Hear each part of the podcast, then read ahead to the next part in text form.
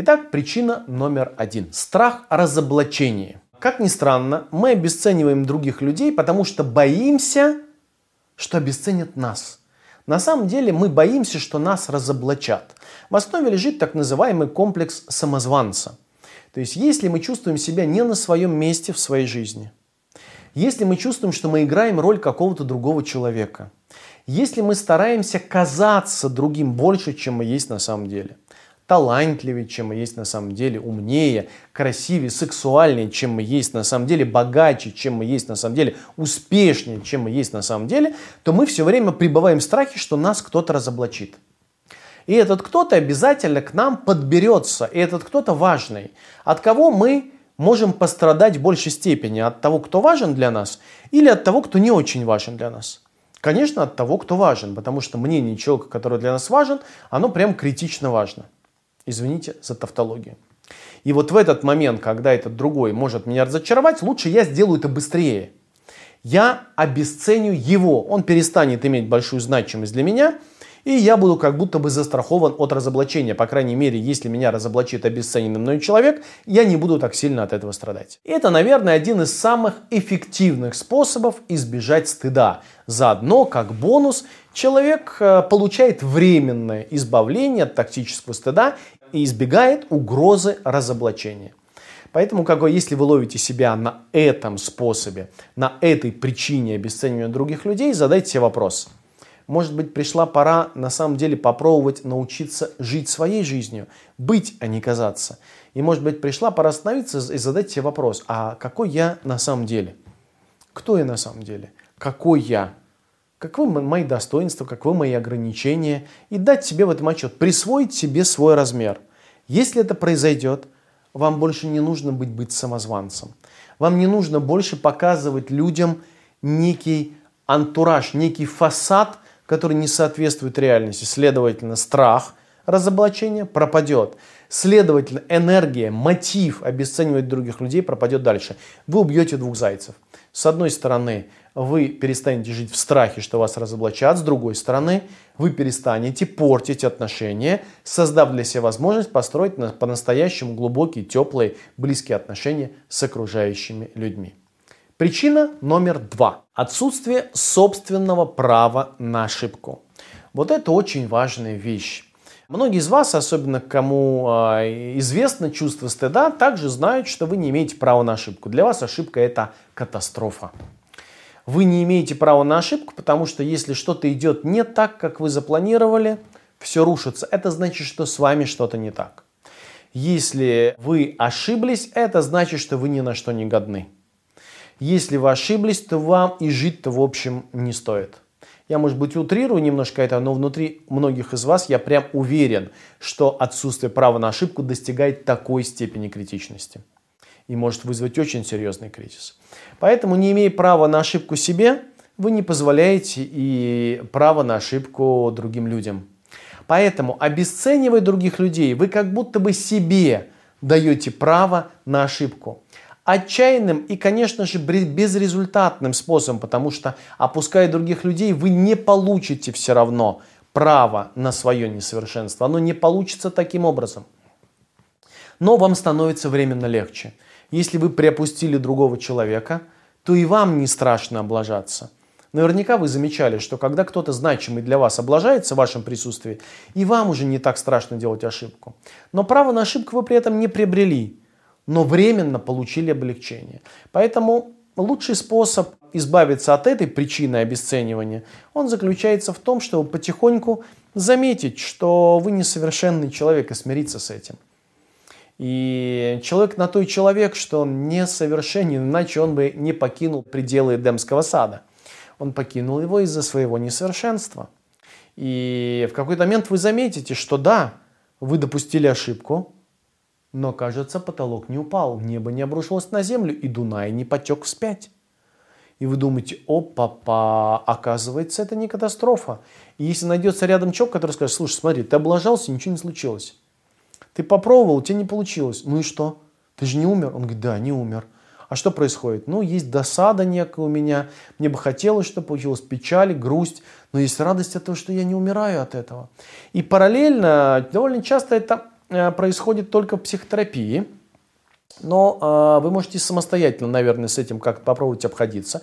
Когда вы замечаете намеренно действие, где вы допустили ошибку, и что с вами происходит после. Это само по себе целебно, потому что вы заметите, что вы от этого не умрете. И когда у вас появляется право на ошибку, оказывается, что обесценивать других людей вовсе не обязательно. Вы обесценивали их до сих пор вынужденно, потому что у вас не было другого выбора.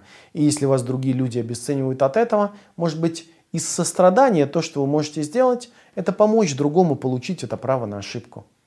Особенно это в близких отношениях характерно, когда два вроде близких друг для друга чокают, друг друга чморят и мочат.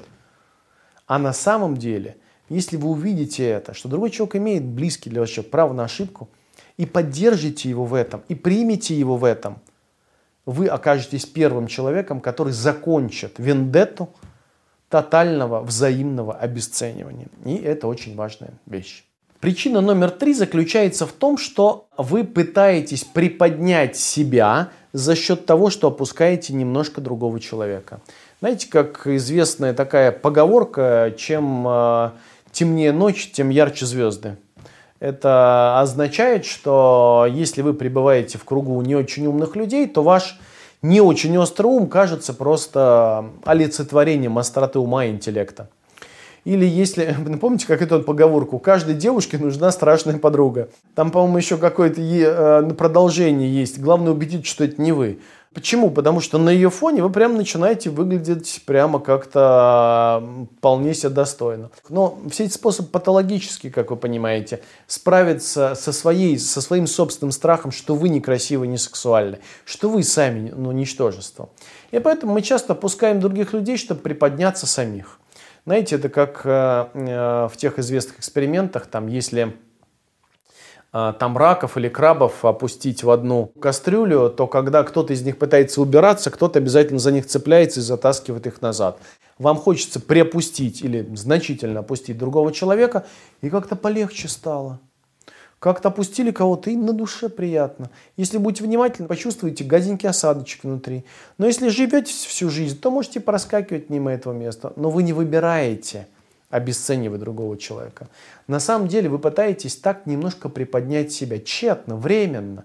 На самом деле вы при этом не поднимаете себя, вы при этом избавляетесь лишь от напряжения. На самом деле вы также по-прежнему пребываете в тисках своего собственного ничтожества в ужасе и страхе от этого. Поэтому пока не поздно, имеет смысл остановиться и задать себе вопрос, кто я? И начать довольно непростой, нелегкий путь восстановления своего собственного ощущения себя целостным человеком. Какой я? Кто я? Я записал отдельное видео, оно есть на этом канале, посмотрите, пожалуйста, а, о том, как формировать этот образ себя, как восполнять, питаясь обратными связями других людей, питаясь откликами на эти обратные связи, формируя образ себя. И чем раньше вы начнете это делать, тем быстрее вы избавитесь от причины обесценивать других людей. Если вы сталкиваетесь с обесцениванием с другой стороны, то замечаете здесь этот мотив, то опять же э, важна, конечно, устойчивость. Мне кажется, э, только зрелые и мудрые люди могут позволить себя обесценивать и сострадать той причине, из которого этот человек исходит. И если вы, наоборот, не отвергнете этого другого человека, не просто удалите его, поможете ему а, сформировать образ себя, мне психотерапии просто довольно часто приходится это делать. Когда я замечаю, что мои клиенты обесценивают меня, психотерапию, мою профессию, моих коллег не от хорошей жизни, а потому что они вынуждены, потому что они в отчаянии бьются, как муха стекло. Потому что в этот момент им очень страшно, они не знают, кто они. И мой долг, и не просто мой долг, мое желание заключается в том, чтобы показать, кто они, показать им, посмотри, кто ты. Стать в некотором смысле для них зеркалом, посмотри. И в этом одно из благодатей и преимуществ моей профессии, которой я очень дорожу. Что несмотря на то, что я могу сталкиваться с не самыми приятными человеческими проявлениями, у меня хватает э, мудрости и осознавания э, помогать людям не делать этого, обретая себя. И вот это важная вещь. Если вы что-то можете сделать для ваших близких, которые вас обесценивают, то помочь им обнаружить себя – не отвечать им той же монетой, потому что вендетта обесценивания не закончится никогда. Вы можете пребывать в таких отношениях, в браке или в дружеских отношениях там, десятилетиями. Вам оно надо? Уверен, что нет. Причина номер четыре. Стремление, поиск к идеальному образу, друзья. Конечно, у этого есть предыстория. Скорее всего, вас родители приучали к тому, чтобы создать некий идеальный образ. Вы никогда не дотягивали до идеала. Но у вас появилась привычка искать идеальный объект. Теперь вы решили влюбляться в идеальный образ. И вы всех вокруг идеализируете. И в какой-то момент вы начинаете искать идеалы. Когда вы встречаетесь с идеалом, вы влюбляетесь в этот идеальный образ. Так поступают все или почти все. Вне зависимости от того, насколько вы видите реальности, вы все равно влюбляетесь в образ. Мы существа, питающиеся образами. И вот влюбляетесь в этого другого человека. Пусть это будет сексуальный партнер, партнер по бизнесу, ваш учитель, преподаватель, тренер, все равно вы влюбляетесь в образ. Спустя какое-то время, когда вы строите с ним отношения, у вас накапливаются рассогласования с этим образом. Вот идеал, вот реальность. Не клеится, не бьется. И вы понимаете, что э, реальность не соответствует образу. И тогда вы понимаете, о, папа, не подходит. И что вы делаете? Вы отбрасываете эту реальность и понимаете, я оставлю все идеалы, пойду его искать дальше. Обесценивая отношения этого другого человека, вы отправляетесь на поиски дальше. Это отчаянный тупиковый способ, в котором вы все время обесцениваете других людей, все время находясь в поиске идеала. Так вы можете провести всю жизнь. И это, конечно, одно из самых печальных занятий, потому что на самом деле вы попутно с этим пытаетесь достигнуть своего идеального образа, так как будто бы, найдя идеальный некий объект, вы сами станете идеальным.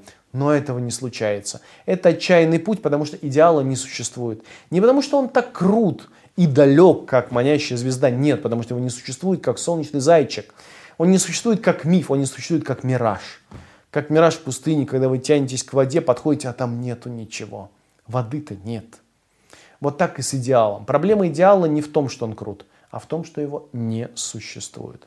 Поэтому главное лечение от обесценивания в связи с этим мотивом заключается в том, что больше внимания уделять реальности. А какой реальный человек? Вместо того, чтобы схватиться за идеал, отодвиньте его немножко в сторону и станьте любопытствовать, а каков же реальный человек? Каков он? И у вас появляется любопытство. А какой он на самом деле?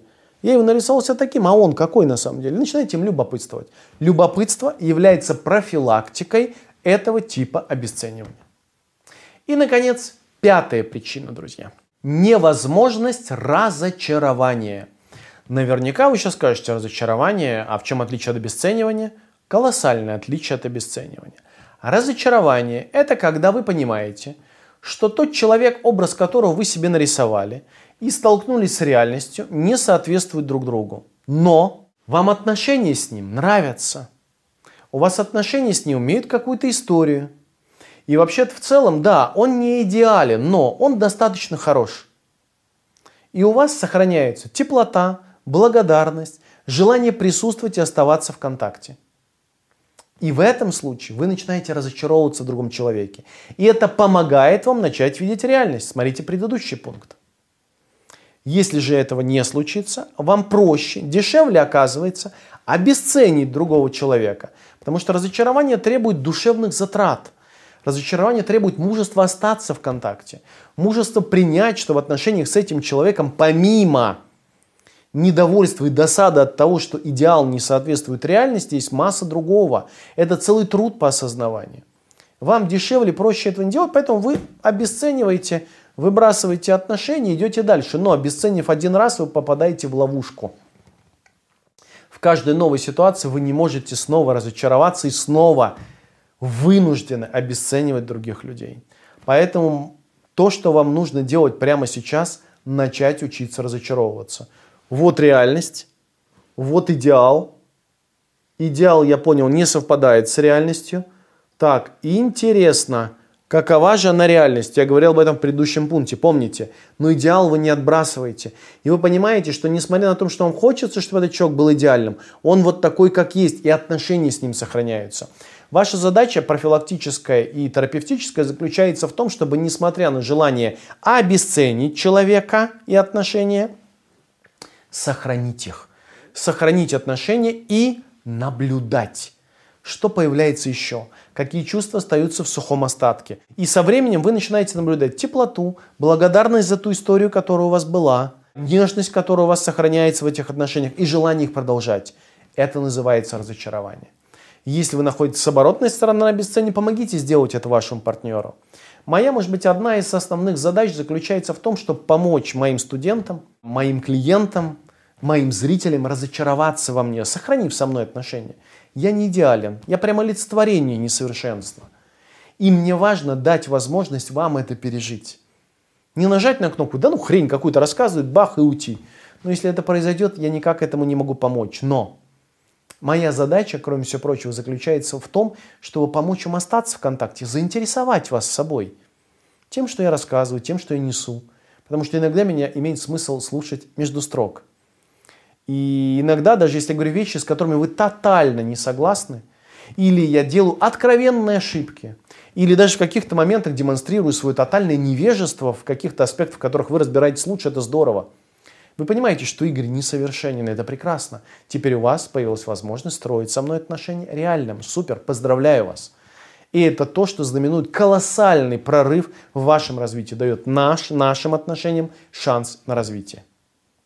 Итак, это был топ-5 основных причин, по которым вы обесцениваете других людей. Надеюсь, мне удалось обрисовать, кроме всего прочего, вектор, по которому вы могли бы развиваться и перестать это делать, и вектор, по которому вы помогли бы другим людям, которые вас обесценивают, остаться в контакте с вами.